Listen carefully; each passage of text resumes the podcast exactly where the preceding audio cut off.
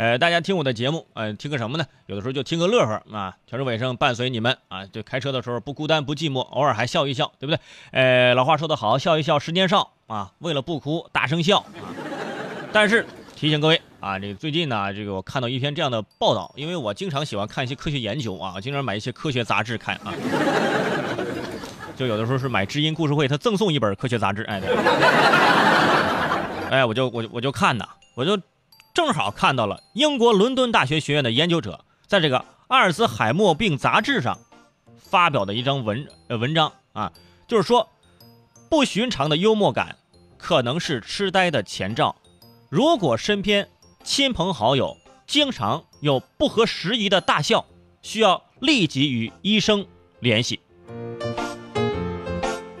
是不是听到这个新闻，你们赶紧收起了笑容？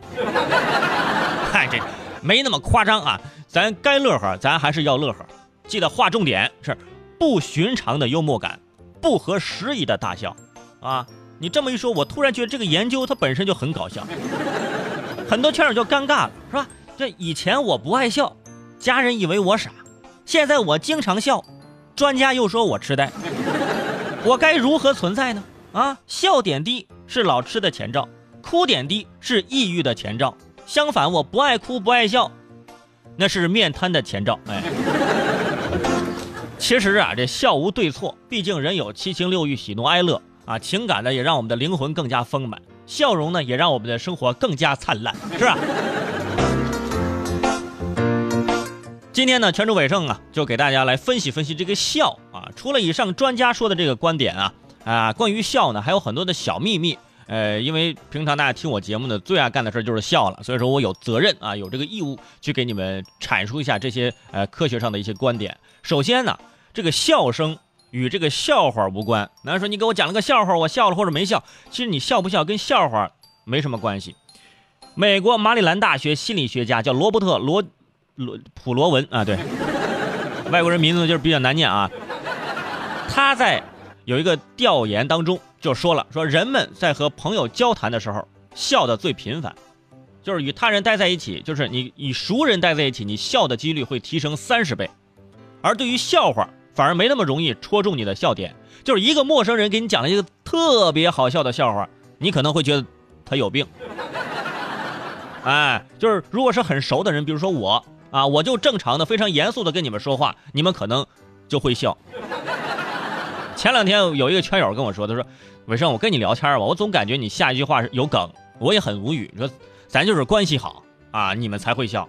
我后来也想明白，为什么你们老说你我说话你你们想笑呢？主要是什么呢？主要主要主要是因为我我这个人他本身就是个笑话啊。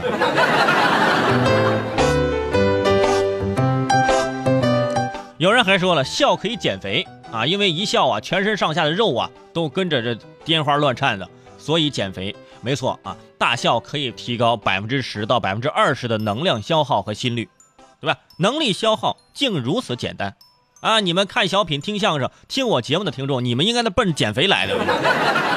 听我一年的节目，你们觉得上称腰，觉得瘦瘦瘦瘦瘦好几斤啊？那什么事儿最容易让人笑啊？科学家在尝试逗乐人的时候啊，就发现啊，人们在不宜发出笑声的场合，却努力憋住不笑的视频。最容易引人发笑啊，比较绕啊。我再说一遍，就是在不适合发出笑声的场合，却努力憋住不笑的视频，最容易引人发笑。就是你越憋越憋不住，是吧？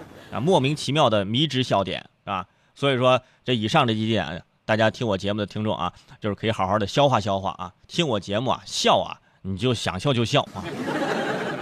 想看你哭，想看你闹，是吧？想看你哈哈大笑，唱唱的特别好，哎。